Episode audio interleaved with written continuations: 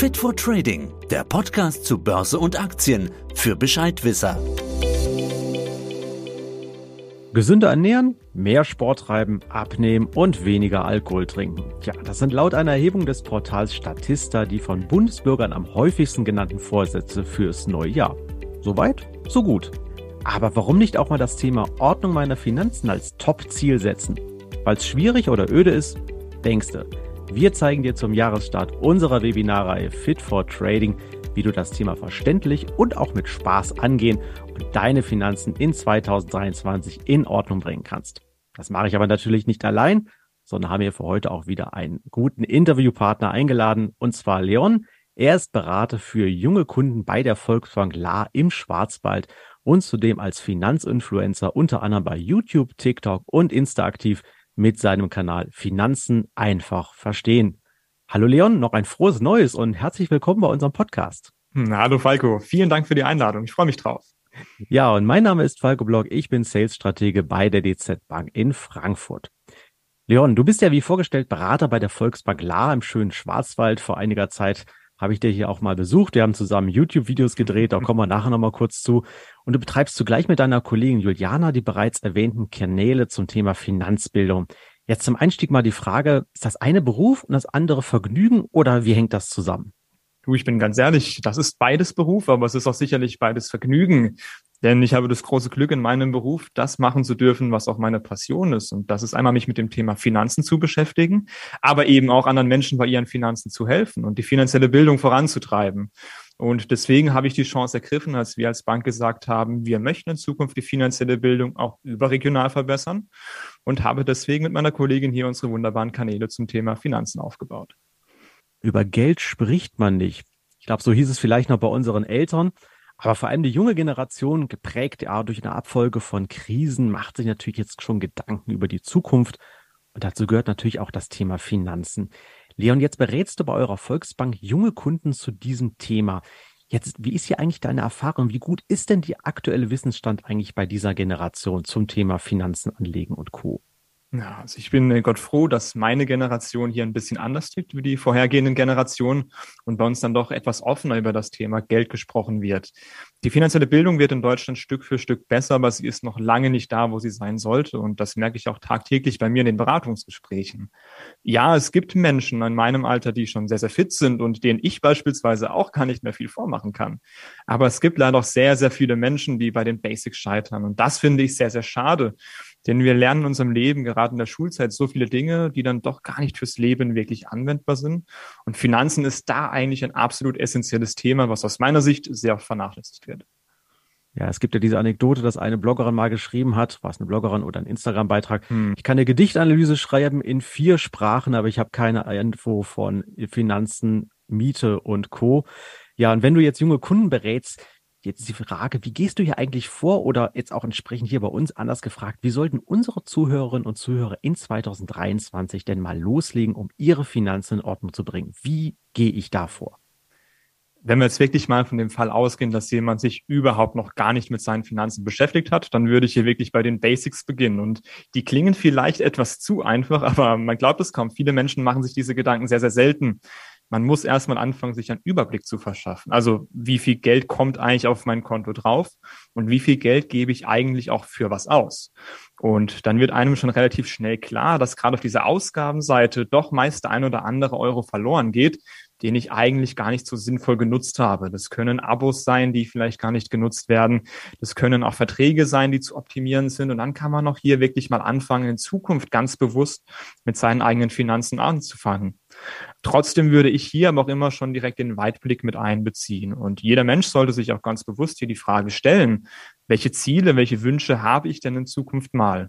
Und das ist wirklich bei jedem Menschen unterschiedlich. Ich habe dann der Beratung wirklich schon alles gehört, von einer Traumreise, die man mal machen möchte, ein Sabbatical bis hin zu einem fantastischen Auto, einem tollen Haus und dem Ruhestand mit 50. Also hier ist in der Kreativität ja prinzipiell im ersten Moment mal gar keine Grenzen gesetzt. Aber wenn ich mir mal ganz bewusst werde, okay, welche Ziele und Wünsche habe ich und wie viel Geld brauche ich denn, um diese Ziele und Wünsche auch in Zukunft, beispielsweise in fünf, zehn oder 15 Jahren zu erfüllen, dann wird mir auch mal bewusst, dass gerade das Thema Sparen sehr, sehr relevant wird, weil ohne Geld auf dem Konto oder an Anlagen habe ich keine Möglichkeit oft, diese Ziele zu erreichen, oder wenn dann nur mit einem teuren Kredit, den man nicht unbedingt jedes Mal so in Anspruch nehmen sollte. Und wenn man auch schon diesen Sprung gemacht hat, dann kommt für mich noch das dritte wichtige Thema mit dazu, nämlich die eigene Absicherung, die auch sehr, sehr gerne mal unterschätzt wird. Dabei geht es mir aber vor allem um die wirklich essentiellen Absicherungen, die für mich existenzielle Risiken abdecken und nicht unbedingt um die 25 verschiedenen Versicherungen, die es da draußen zu allen möglichen Themen gibt. Ja, du hast ja gerade das Thema Absicherung angesprochen. Gern, der Deutsche versichert sich ja gerne deutlich mhm. besser als alles andere in der Welt. Glasbruch, wenn ich nicht gerade einen Wintergarten habe, ist das die Frage, ob das sein muss. Wenn das Terranfeld kaputt geht, ist mir da schon mal gesagt worden, dachte ich auch, ja, genau, für die 300 Euro brauche ich eine Versicherung. Bei unserem Podcast dreht sich ja eigentlich alles primär um das Thema Kapitalmärkte, Börsen, Anlegen. Und jetzt wollte ich auch den anderen Podcast, die sich um das Thema Finanzen bzw. Versicherung kümmern, da habt ihr ja auch entsprechend gute Ideen, mhm. da will ich euch ja nichts wegnehmen. Aber trotzdem kurz mal zur Einordnung. Welche Versicherung braucht denn ein junger Berufsansteiger deiner Meinung nach unbedingt? Lass mich andersrum beginnen. Es gibt eine Versicherung, die ich sehr häufig sehe, die eigentlich keiner braucht aus meiner Sicht. Und das sind zum Beispiel diese Geräteversicherungen, die sehr, sehr gerne auch direkt beim Kauf angeboten werden. Mit dem Argument, wie du es auch gerade beschrieben hast, um Gottes Willen, wenn dir dein iPhone aus der Hand fällt, was machst du denn in dieser Situation? Da reden wir über kleine Summen. Das sind dann für mich in der Regel keine existenzbedrohenden Risiken. Deswegen würde ich erstmal bei denen beginnen und dann schauen, ob mir diese Absicherung schon reicht. Klar, wir in Deutschland haben das Glück auch irgendwo, dass wir eine Krankenversicherung als Pflichtversicherung haben, unabhängig davon, ob gesetzlich oder privat versichert. Und dann gibt es noch zwei Versicherungen, bei denen ich gar nicht böse wäre, wenn sie Pflicht wären. Das ist zum einen die Haftpflichtversicherung, die für dich eben einspringt, wenn du einen Schaden verursachst. Und auch die Berufsunfähigkeitsversicherung, die vielleicht unterschätzteste überhaupt, die für dich einspringt, wenn du aus gesundheitlichen Gründen nicht mehr arbeiten gehen kannst. Und weil statistisch dieses Risiko leider gar nicht so klein ist mit 25 Prozent und die staatliche Absicherung hingegen noch viel schlechter ausfällt, da sollte man hier schon wirklich privat für sich selber auch vorsorgen. Okay, dann habe ich mir jetzt einen Überblick zu meinen Finanzen, Stichwort vielleicht auch Haushaltsbuch mal gemacht. Mhm. Ich habe die Einnahmen und Ausgaben gecheckt, weiß im Endeffekt also, was sind die wichtigsten Risiken, damit ich die existenziellen Risiken, du hast es schon gesagt, es geht also nicht um 500 oder 600 Euro oder vielleicht mal 1000 Euro fürs Handy. Genau. Da bin ich entsprechend jetzt abgesichert oder habe mir dann entsprechend das mal angeschaut. Jetzt habe ich nach all den fixen Abzügen und natürlich ganz klar nach beiseite gelegten Geld für Freizeit, Spaß und Konsum, das soll ja auch noch sein, habe ich aber noch festgestellt, dass ich ein bisschen finanziellen Spielraum habe. Was kann ich denn jetzt mit diesem Geld machen? Das meiste, würde ich ja sagen, landet wahrscheinlich aktuell irgendwo auf dem Sparbuch, oder? Auch hier findet zum Glück ein Umdenken statt. Und vielleicht haben wir einen kleinen Teil dazu beigetragen, aber es gibt auch ganz, ganz viele andere tolle Finanzkollegen, die online ihr Wissen vermitteln. Denn das Thema Investieren ist heute genauso relevant wie vor zehn Jahren und wie es wahrscheinlich auch noch in zehn Jahren sein wird. Also das Geld nur auf dem Sparbuch versauern zu lassen, auch wenn es wieder kleine Zinsen gibt, das macht keinen Sinn, denn die Inflation frisst dir das Ersparte auf. Also ich muss irgendwo Anlagen finden, bei denen ich langfristig im besten Fall mehr Wertzuwachs habe, als die Inflation mir davon abknabbert. So, und das ist in der Regel nicht das Konto bei der Bank, das Sparbuch oder das Festgeld. Hier geht es dann wirklich um das Investieren in Sachwerte, beispielsweise in Aktien. Und das ist tatsächlich auch mein ganz, ganz großer Favorit. Denn hier habe ich auch statistisch über lange Anlagezeiträume und die sind dann entscheidend. Sehr, sehr gute Chancen, eben hier einen guten Wertzuwachs zu erzielen. Und gleichzeitig wird, je länger ich anlege, das Risiko geringer, dass ich hiermit auch mal irgendwo, ja, im Prinzip daneben greife. So, und dann kommen für mich aber auch wieder die Ziele und Wünsche, die ich vorhin genannt habe ins Spiel, weil wenn ich beispielsweise weiß, dass ich fürs Alter zum Beispiel mir einen Traumurlaub nochmal wünsche, habe ich sehr, sehr lange Zeit, dann passen solche offensivere Anlagen mit dazu. Wenn ich jetzt doch für den tollen Urlaub in fünf Jahren spare, dann wäre vielleicht eine Aktienanlage doch etwas zu risikoreich. Und so kann ich für mich strukturieren, welche Anlage auch wirklich zu welchem Ziel passt und im besten Fall auch, wie viel Geld ich denn brauche, um dieses Ziel damit auch zu erreichen. Ja, und für euch an dieser Stelle, liebe Zuhörer, auch nochmal ein kleiner Hinweis, hatte ich vorhin schon angesprochen. Wir haben nämlich zusammen mit Leon im letzten Jahr eine 20-teilige YouTube-Serie aufgenommen. Das sind immer so Learning Snacks zwischen vier und acht Minuten, wo er und ich zusammen in kurzen Videos das Thema Wirtschaft, vor allem auch Inflation, das ist gleich das erste Video, haben wir uns gesagt, mhm. das ist mhm. ganz wichtig. Ich glaube, damals hat man noch fünf Prozent Inflation, jetzt haben wir zehn oder acht, ja. je nachdem. Aber eben, wenn man es auf fünf oder zehn Jahre hochrechnet, ist das Geld nur noch die Hälfte wert, wie es so schön heißt. Kapitalmärkte, Aktien, Co. haben wir uns einfach alles mal angeschaut und kurz und prägnant erläutert. Schaut auch einfach hier gerne mal rein. Den Link zu den ganzen Videos, den habe ich euch wieder in die Show Notes gepackt. Ja, jetzt Leon, aber wieder zurück zu unserem heutigen Thema Geld anlegen an der Börse. Ja, ist das eigentlich nicht viel zu riskant? Und es das heißt auch gerne, dass das eigentlich nur was für Leute mit viel Zeit, viel Erfahrung und vor allem einem großen Vermögen. Wie stehst du dazu? Ja, lass uns das Punkt für Punkt durchgehen und äh, ich kann da hoffentlich sehr, sehr vielen Menschen die Angst doch nehmen. Wie gesagt, das Thema Risiko, ja, wenn ich Geld in Aktien investiere, an der Börse investiere, dann werde ich mit Wertschwankungen zu tun haben und die können teilweise auch mal sehr kräftig ausfallen. Hier kommt eben der Faktor Zeit ins Spiel. Das heißt gar nicht, dass ich mir jetzt ganz viel Zeit nehmen muss, um mich um meine Anlage zu kümmern, sondern dass ich der Anlage genug Zeit gebe, damit sie hier auch für mich den Ertrag erwirtschaften kann. Denn statistisch eben sieht man hier, dass so ab 10, 15 Jahren, wenn ich so lange breit gestreut in viele verschiedene Aktien mein Geld anlege, das Risiko tatsächlich nach und nach deutlich geringer wird. Das heißt, zu riskant, ja, vielleicht für den Euro, den ich in zwei Jahren brauche. Je länger ich dem Geld Zeit gebe, umso weniger Risiko ist da statistisch mit dabei ja, Leute mit viel Zeit, wie gesagt, wenn ich persönlich hier mich einmal damit beschäftigt habe und eine gute Strategie gefunden habe, gibt es zum Glück viele Produkte, die mir die Arbeit abnehmen, weil sie automatisch in sehr breit gestreute Anlagen oder breit gestreut in viele verschiedene Aktien investieren. Und damit muss ich mich persönlich gar nicht mehr wirklich darum kümmern. Damit fällt eigentlich das Thema viel Zeit, viel Erfahrung, um einzelne Aktien beispielsweise rauszusuchen, für mich auch irgendwo unter den Tisch. Und große Vermögen zum Glück auch nicht mehr, denn diese Anlageformen, auf die wir sicherlich noch zu sprechen kommen, die kann ich auch schon mit ganz, ganz kleinen Beträgen besparen oder hier einmalige Beträge anlegen. Da reden wir von 10, 25, 50 Euro im Monat und damit kann jeder auch wirklich an der Börse starten. Das klingt doch schon mal ganz erfreulich, dass ich auch mit kleinen Sachen da wirklich anfangen kann. Du hast recht. Also ist es heutzutage nicht mehr so, dass ich riesengroße Gebühren habe. Da kann man mit kleinen Sachen anfangen. Jetzt habe ich vielleicht den Entschluss gefasst und möchte einen regelmäßigen Anteil meines Einkommens wirklich an der Börse investieren. Ja, wie mache ich das denn jetzt? Nehme ich salopp gesagt mein Geld und marschiere hier zum Beispiel in Frankfurt zur Börse, lege das Geld auf den Tresen, sag, ich möchte gerne Aktien kaufen oder wie geht das? Das ist ein sehr schönes Bild, was du hier gerade zeichnest. Ich muss gestehen, ich weiß nicht, wie es vor 50 Jahren aussah. Vielleicht würde dieses Bild damals noch etwas mehr so aussehen, aber nein, heutzutage geht das alles sehr, sehr einfach. Was ich allerdings brauche, ist ein sogenanntes Depot.